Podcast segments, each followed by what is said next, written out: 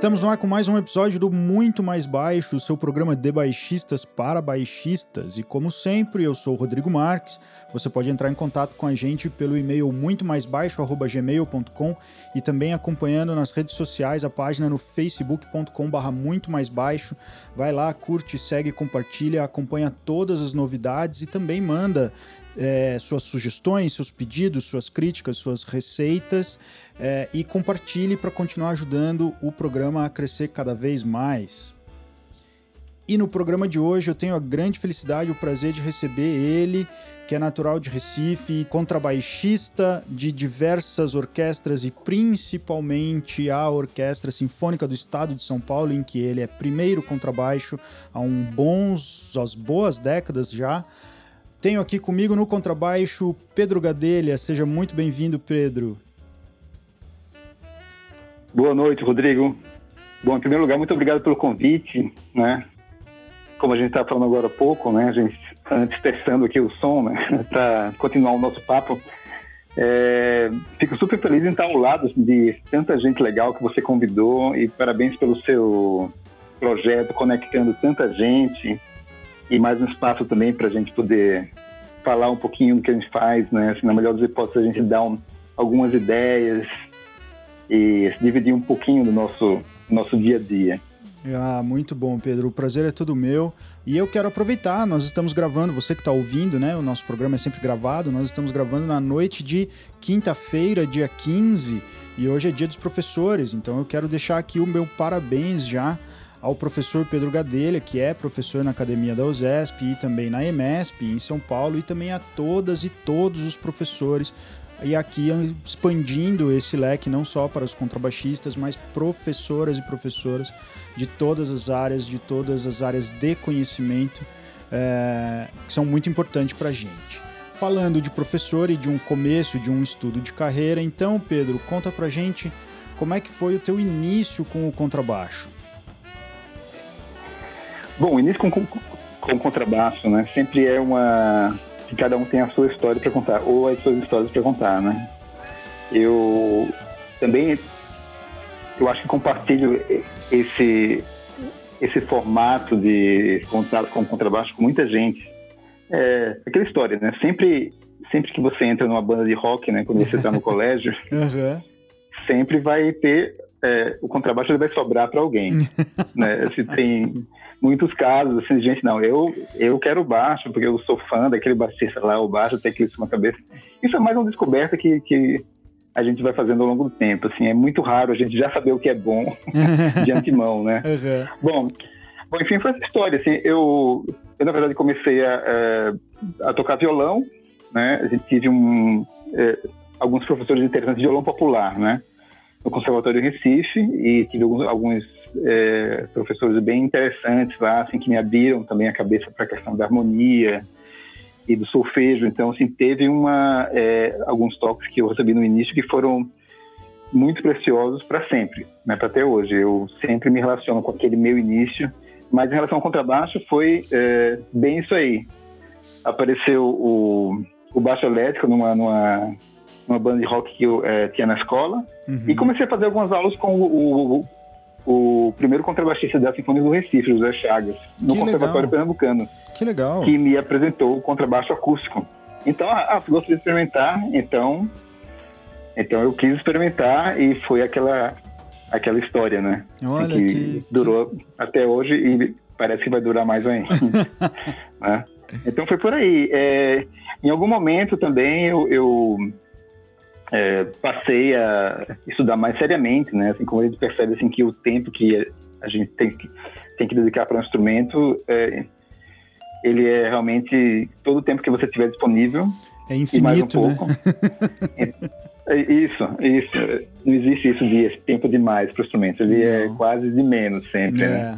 Então, uh, ele teve quase uma uma dedicação total, quer dizer, uma dedicação exclusiva, né? O contrabaixo elétrico, eu sempre falo assim que eu eu toco no banheiro, esse tipo de coisa, como quem canta no banheiro, né?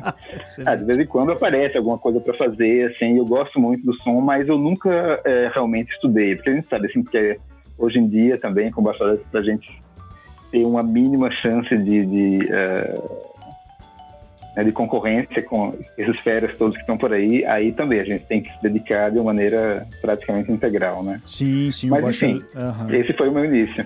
Que legal, é muito interessante você colocar isso, Pedro, porque faz parte, né? Assim, cada um tem a sua história, de fato mas é uma história muito comum, acho que aqui pra gente, de uma certa forma, começar através do baixo elétrico ou do violão, um pouco antes, inclusive, e realmente em bandas de rock ou bandas adolescentes, principalmente o rock, eu acho que é a principal porta de entrada, né?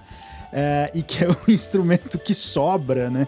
Assim, é, eu sempre fui péssimo de esportes, então eu sempre era o último a ser escolhido na aula de educação física para jogar bola, né? Então, um pouco assim, ah, sobrou o instrumento, né? Então é uma coisa muito comum, assim, quase como que o contrabaixo caiu no nosso colo, né? Porque vai acontecendo, assim, não é de fato ou, ou, talvez não seja sempre essa primeira escolha, como você disse.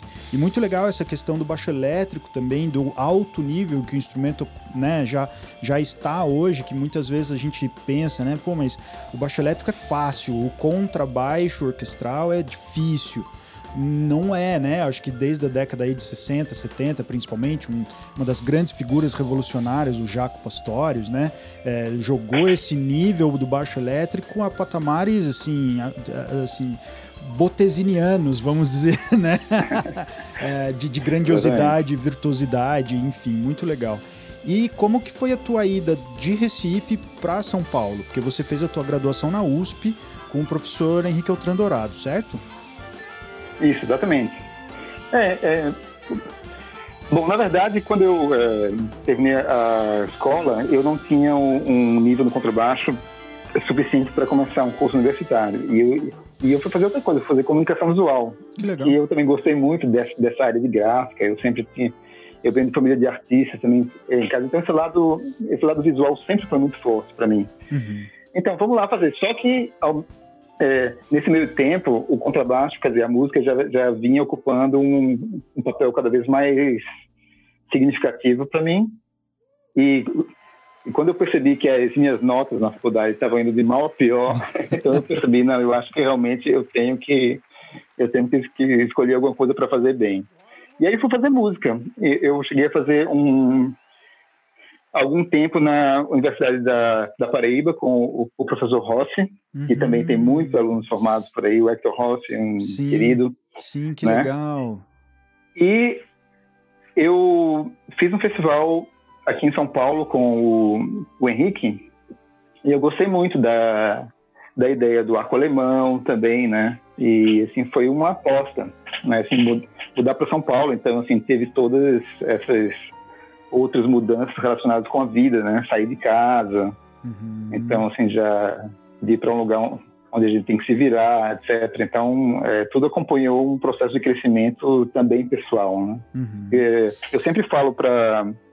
Sempre converso com os alunos também que estão interessados em, em sair do Brasil, por exemplo, então, irem estudar em outro lugar, que não é só uma decisão musical ou uhum. profissional, ou, enfim, pedagógica, é uma decisão de vida mesmo. Né? A gente a gente tem várias experiências que são experiências muito muito importantes para a gente, relacionadas com a música e relacionadas com o nosso crescimento em vários sentidos, né? Sim. O crescimento interior, o crescimento como como cidadão, como visão de mundo, né? Uhum. Então eu acho que é uma experiência muito uh, pode ser uma experiência muito rica. Uhum. Emocionalmente também a gente sabe que não é a coisa mais fácil do mundo, né? Você sair de casa, sair do país, a gente vai entender certas coisas muito depois. Mas, mas a minha vinda para São Paulo foi, uh, foi um, digamos, um, um estágio, né, um degrau muito, muito importante para mim. Divisor de águas, né? Isso, bastante. Também através disso foram que, é, quer dizer, assim, foi que apareceram as oportunidades também para sair uhum. do Brasil. Uhum. Né? Também a gente, a gente tem aqui é, em São Paulo, em relação a outros lugares do Brasil, uma, uma, um contato com o exterior que, e com escolas fora é, muito mais muito mais intenso, né? muito mais real, muito mais direto, eu diria, do que do que em outras regiões do Brasil. Ainda tudo é no Brasil é bastante bastante centralizado aqui nesse nesse eixo Rio-São Paulo, apesar da, a realidade tem mudado daquela época para cá. Sim. A gente vê também projetos inovadores acontecendo em outros lugares do Brasil. Uhum. É, por exemplo, a, a Filarmônica de Minas Gerais, né, por exemplo, Goiás, né? A gente tem, mesmo também assim, o Paraná, eu, eu, eu sei assim que a, a, a, orquestra aí tem crescido bastante assim, de um de um tempo para cá, assim, uma geração nova, uhum. né, aparecendo e se é, emancipando talvez dessa dessa é, dessa centralização um pouco excessiva que havia antes aqui em Rio e São Paulo. Uhum. A gente, né, isso é um papo muito extenso. A gente, a gente vive num, num país muito grande, né, com vários núcleos. Mas voltando à sua pergunta, foi um, um, um período de é, crescimento musical também. Eu entrei na orquestra jovem aqui, né, é, também e também conheci muitos músicos interessantes. E, não, assim, foi uma, foi uma fase muito legal. E daí de São Paulo, então, você foi para a Europa, né? Você conseguiu uma bolsa pelo, pela, pelo Instituto Vitae, né? E fez Exato. daí os seus estudos uh, na Alemanha. Conta como é que foi pra gente. Então, foi é, realmente a hora de é, pular dentro d'água e aprender a nadar, né? Porque é, eu... Essa bolsa da, da extinta Fundação Vita, infelizmente, é, era uma, uma,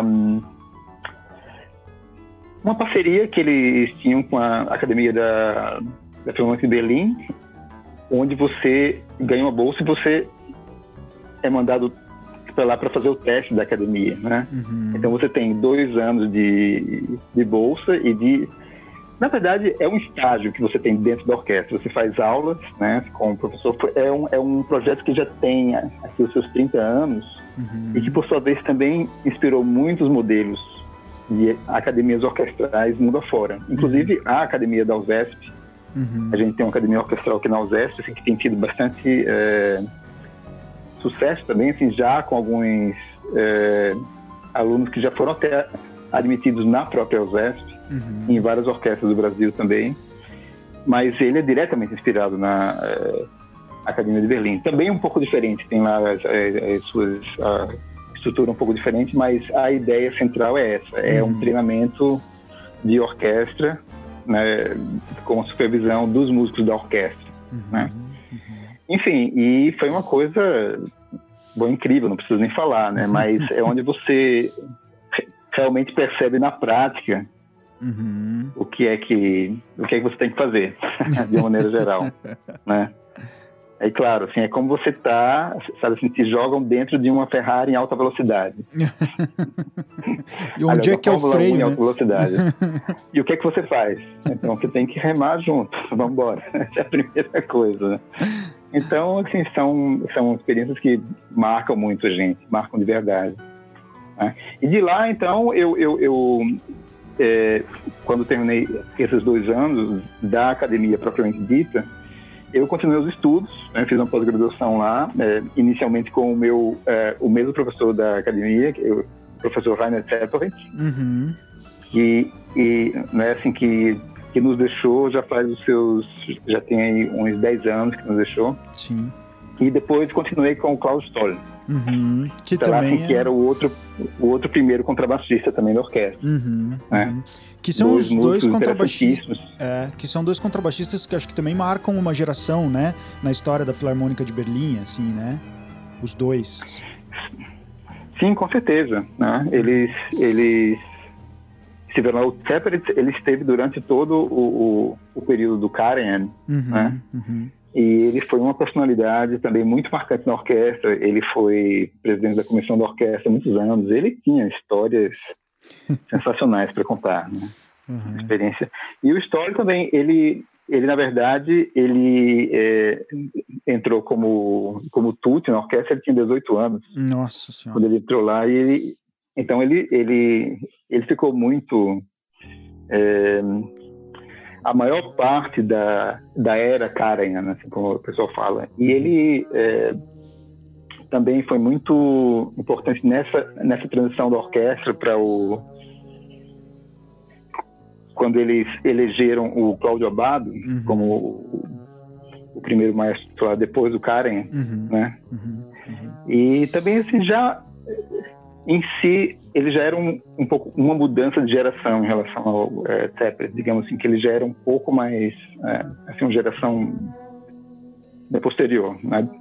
E o interessante mesmo, Rodrigo, era era ver assim que dentro do Night, é, isso ainda hoje, a gente vê pessoas com sonoridades diferentes, com estilos diferentes. Sim. Uhum. Muitas vezes, quando fazem as, as próprias coisas, eles têm até conceitos sonoros diferentes, mas na hora de trabalhar ali dentro, então todo mundo procurava o mesmo ideal sonoro. Isso é o que fazia aquele, aquela orquestra, de maneira geral, tão, é, tão especial. Sim, sim, porque... Eu acho que era uma, uma uh, coesão de, de sentido, de ideia musical e sonora uhum. muito muito intensa, né? Muito, uhum. muito viva. E, e, muito respeitado, acho que por todos, né? Como você disse, além da, da diferença do estilo ou de escolas diferentes, uh, ideais musicais distintos, mas na hora de jogar junto tem que jogar junto, né? Então isso também necessita um, um respeito pela música, pelo grupo orquestral, pelo colega de naipe, né, que é um respeito sempre mútuo, né, uh, que daí, ah, o meu jeito precisa sair de cena, né, que, que, que é. importante, que interessante. É, eu tô com uma coisa aqui na minha cabeça ainda quando você falou, né, ah, daí quando foi então para Berlim, para academia, é, foi pular na água e aprender a nadar, né? Que daí você teve a experiência prática é, deste trabalho. Uh, como é que era antes? Porque você estava na graduação, uh, tirando as outras disciplinas de uma graduação que a gente sabe, né? História, teoria, percepção, harmonia, contraponto tudo mais, falando de contrabaixo. Mas você já estava numa orquestra jovem aqui, então o que, que foi, qual foi essa diferença de pular na água e ter que aprender a nadar? Bom, na verdade, eu acho que a importante é a gente sempre fazer o melhor que está ao nosso alcance, né? A gente sempre faz o possível e o impossível a gente tenta. a gente tenta fazer, né? Eu acho que isso é uma, uma ideia engraçada da gente pensar, mas a gente a gente está sempre empurrando um pouquinho, né, uhum. para frente. É, basicamente a a diferença sem sem levar em consideração a, o fato assim que era uma orquestra do Brasil e a outra com mais de 100 anos de existência enfim, é, tirando esse alguns aspectos aí culturais, né, ou, ou, de, de, de, percurso, eu acho que é, a, a, diferença básica de uma orquestra que tem um projeto educacional para uma orquestra profissional é o ritmo, o ritmo de trabalho, assim, sabe? Lá, é, praticamente não existe isso de, sabe, o maestro vamos agora passar os violinos, um pouco mais lento, e agora vamos chegar no ponto culminante. Não, sabe, ali você tem que contribuir, assim, como músico. Né? Assim, você não está ali para aprender, na verdade. Quer dizer, de uma maneira dita de uma maneira quase quase grosseiramente essa frase, né? porque uhum. a gente aprende a vida inteira. Mas, mas enfim, você sabe, assim, um projeto pedagógico de uma orquestra jovem é também assim ter tá todo mundo ali no mesmo barco. A gente tem que realmente parar e observar o um detalhe. Não, vamos corrigir a afinação, vamos é, fazer. Não que eles não fizessem isso. Assim, eu vi muitas vezes, inclusive, assim, em turnê, por exemplo, numa situação acústica diferente, ou, ou mesmo no intervalo de ensaio, uhum. o naipe de madeiras afinando um acorde. Né?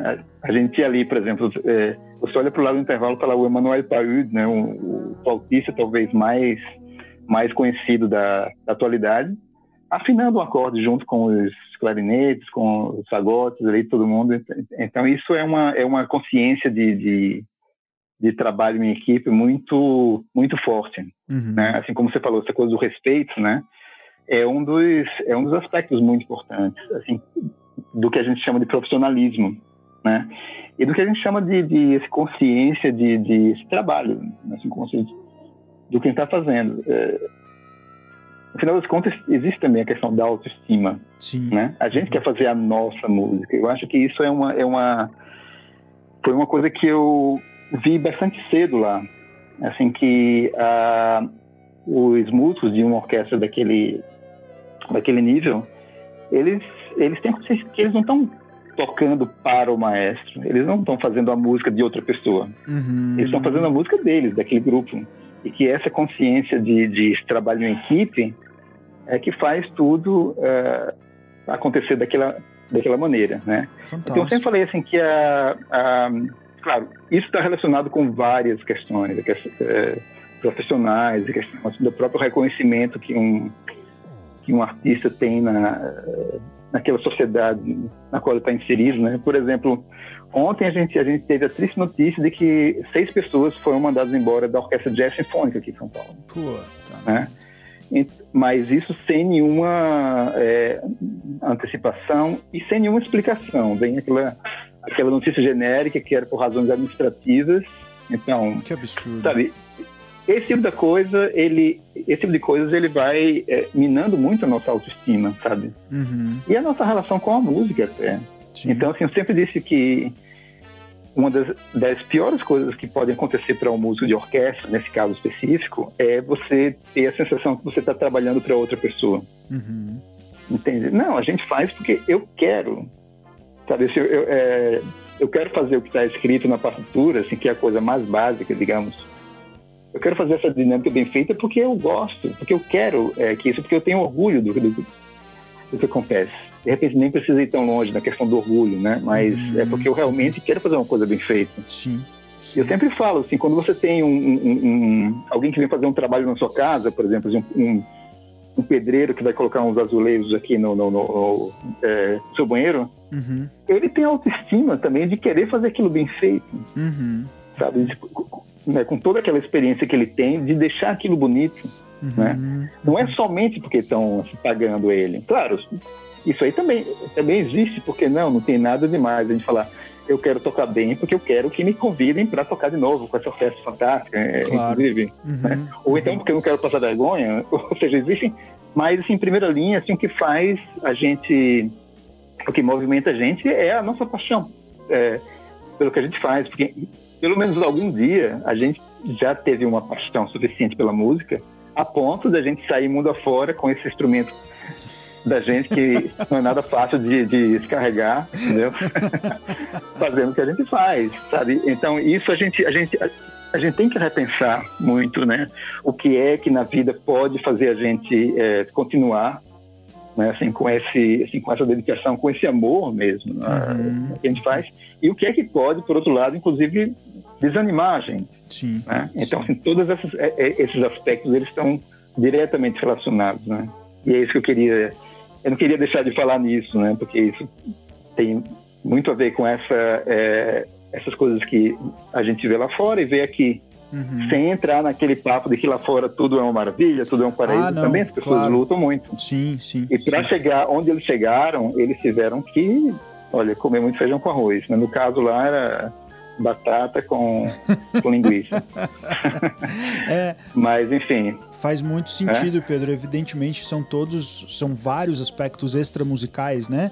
Uh, culturais, políticos, econômicos, sociais, históricos, né? Uma orquestra tem mais Exatamente. de 100 anos, a outra tem 40, 50 ou ainda vai chegar lá, né? Assim, é, passando por várias reformulações. A gente sabe um pouco como é a história das orquestras ou das grandes orquestras por aqui, né? Que começam, fecham, começam, daí tem, passam por períodos de dificuldades enormes, daí são reformuladas e daí ganham um bom respiro e tudo mais.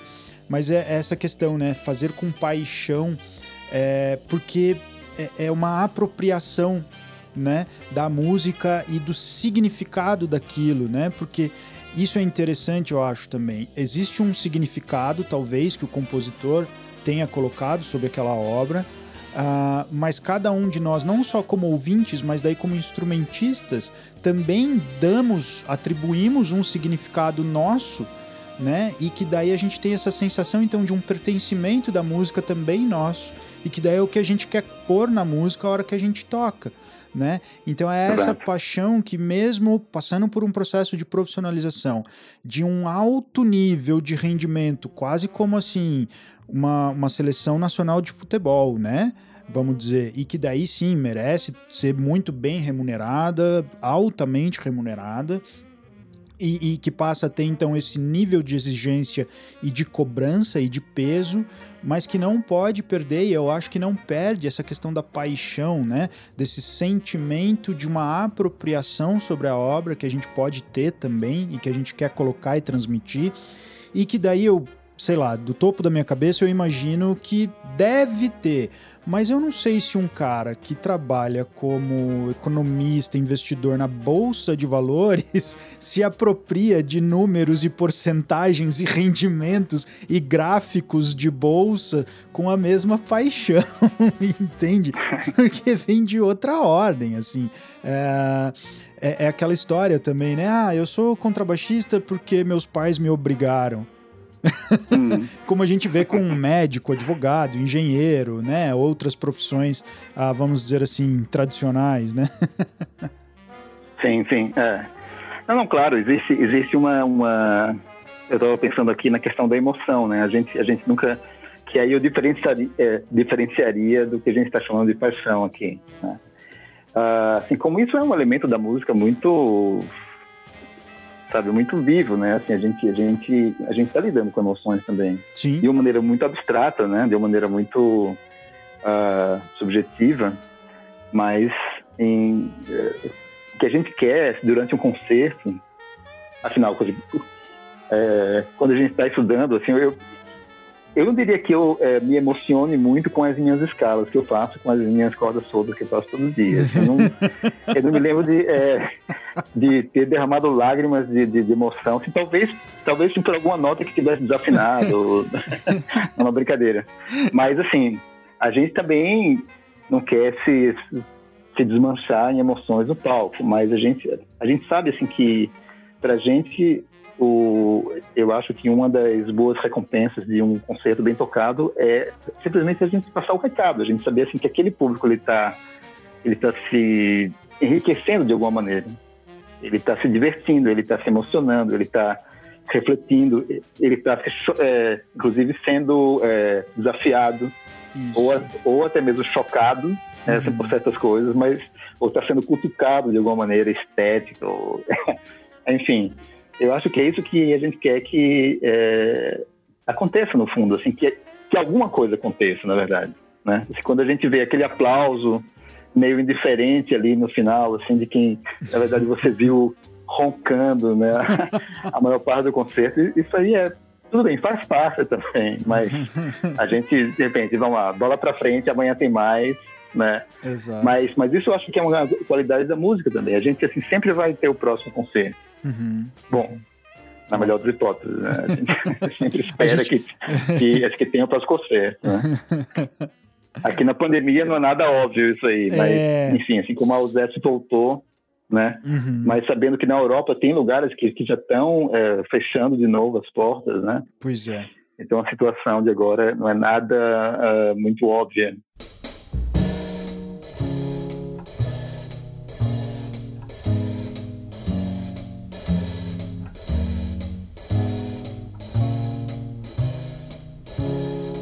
Vamos falar então do teu retorno no Brasil, não só da tua parte então artística, uh, mas aproveitando o gancho hoje do Dia dos Professores uh, e dessa formação toda, né? A gente já falou da educação musical, a gente já falou da performance, agora das emoções, da transformação que a gente quer causar.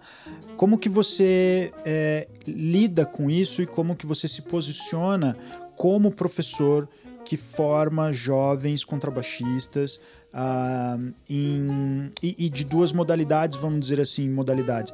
A EMESP, que tem um perfil, e a Academia da USESP, que tem um perfil uh, mais inspirado também, como você mesmo citou, na, na, na Academia de Berlim.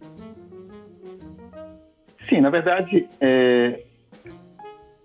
para mim pessoalmente, o, o, o, a possibilidade de dar aula é, e de ter um contato com as gerações mais novas foi um dos grandes estímulos de, de voltar para o Brasil. Porque só para fazer uma, uma, uma, ligação cronológica aqui entre é, é, essa minha fase em Berlim e a minha vinda para São Paulo, é, eu, eu, eu, passei também muitos anos na, depois da Academia de Berlim na Orquestra da Ópera de Frankfurt, uhum, né? Uhum. E de lá, assim, com algumas outras interrupções, eu passei um tempo em Madrid, é, na Espanha também, é, mas enfim. É, bom, primeiro apareceu essa oportunidade aqui, assim, que tinha vaga na orquestra e, era, e é realmente uma, uma posição muito muito atraente, né? Também ligada a outras possibilidades, inclusive essa abertura para uma atividade de professor, que foi uma coisa que sempre me interessou. Também nesse, nesse meio tempo eu já estava vindo para o Brasil para algumas alguns festivais, né? E sempre era uma coisa extremamente uh, fascinante e uma possibilidade de crescimento para mim, que é e que sempre vai ser, sabe? Dar aula é uma coisa que me é, completa muito, assim, a gente estava falando dessa questão da, da motivação, assim, é, da descoberta e da, da, da, É uma atividade muito instigante, né? Assim, que a gente tem que se conhecer cada vez melhor, conhecer a música e conhecer é, essa experiência de lidar com gente de maneira muito direta, né? Assim, o, o contato que você tem com todas essas, essas ideias de respeito, de confiança, uhum. né? como é que a gente a gente lida com isso de uma maneira muito é, clara numa relação professor-aluno, né? Então, é, eu já vinha para o Brasil algumas vezes festival de campus, fui a Curitiba também na oficina de música. Isso foi logo um ano antes de, de vir para São Paulo, né? Então, era uma coisa assim que, que é uma posição que ela termina proporcionando muitas muitas outras é, atividades, ou seja, algumas portas abertas, né? Sim, sim. Mas eu sempre tento manter o meu contato lá é, dentro do possível. Infelizmente, esse ano foi um ano que eu acho que vai ser o primeiro ano que eu não fui para uh, a Alemanha ou, ou, ou para a Europa depois que eu para o Brasil. Claro, razões óbvias. Não teve, não teve como Sim. e não teria tido o que fazer lá também. Quer dizer, Sim passear assim e rever os amigos, né? Impossível. Mas assim, tocar, não, né? por enquanto.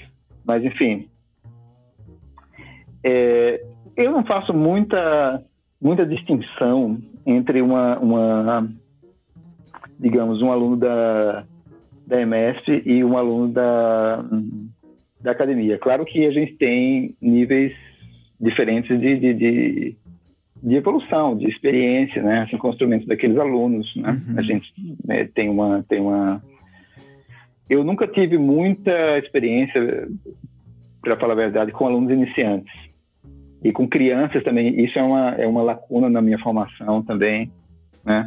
Eu sempre achei muito mais, mais fácil a gente trabalhar com aluno, por exemplo, o que a gente trabalha para a gente mesmo.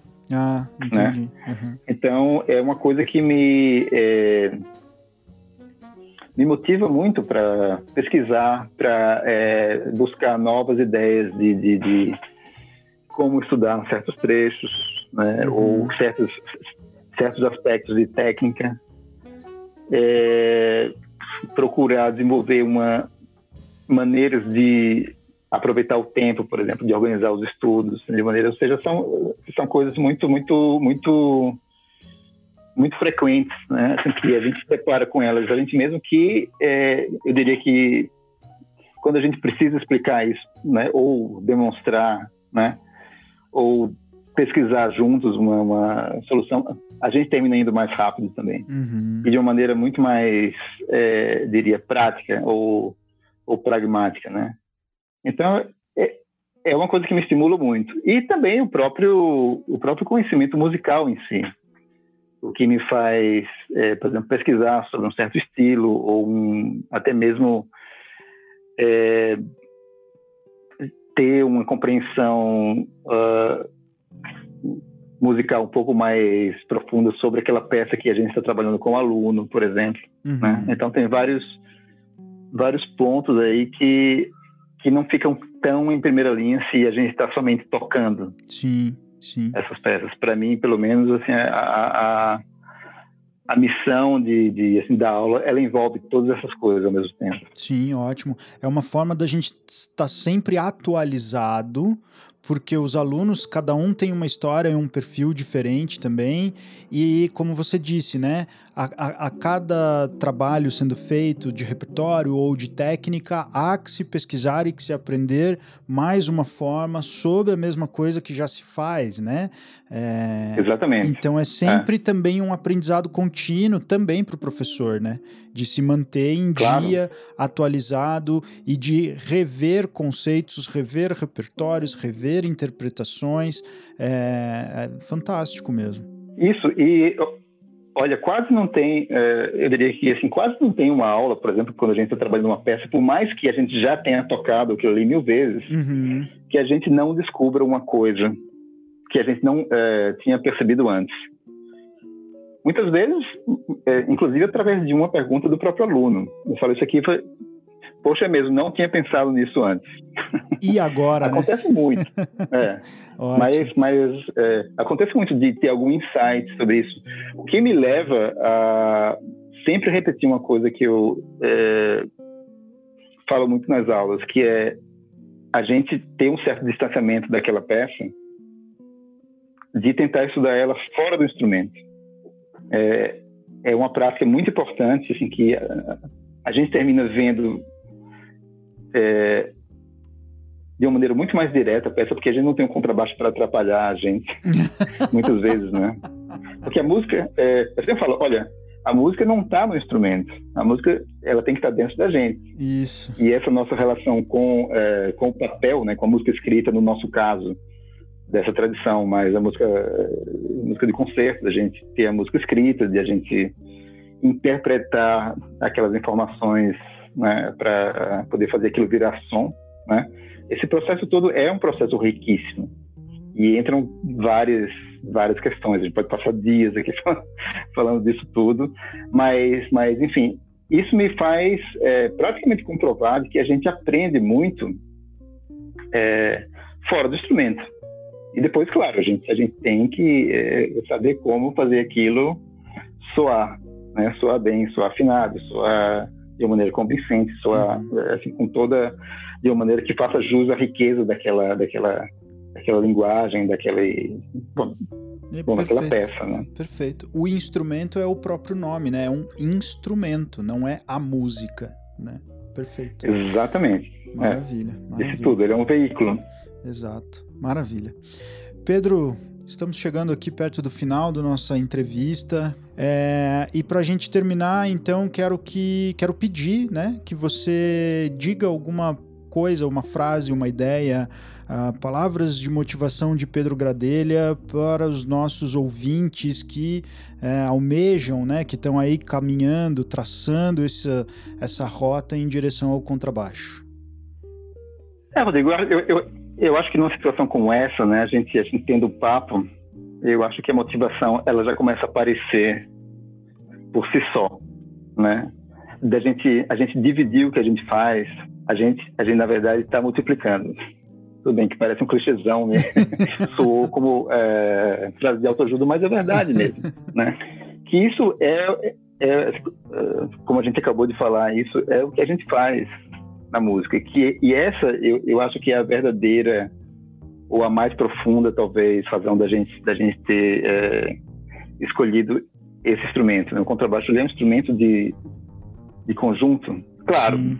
tem, tem desmerecer aqui, eu tenho que fazer um, um parênteses aqui para aquelas peças solo, onde a gente tem que se virar e ser o responsável por tudo que acontece ali, mas, bom, isso é outra história.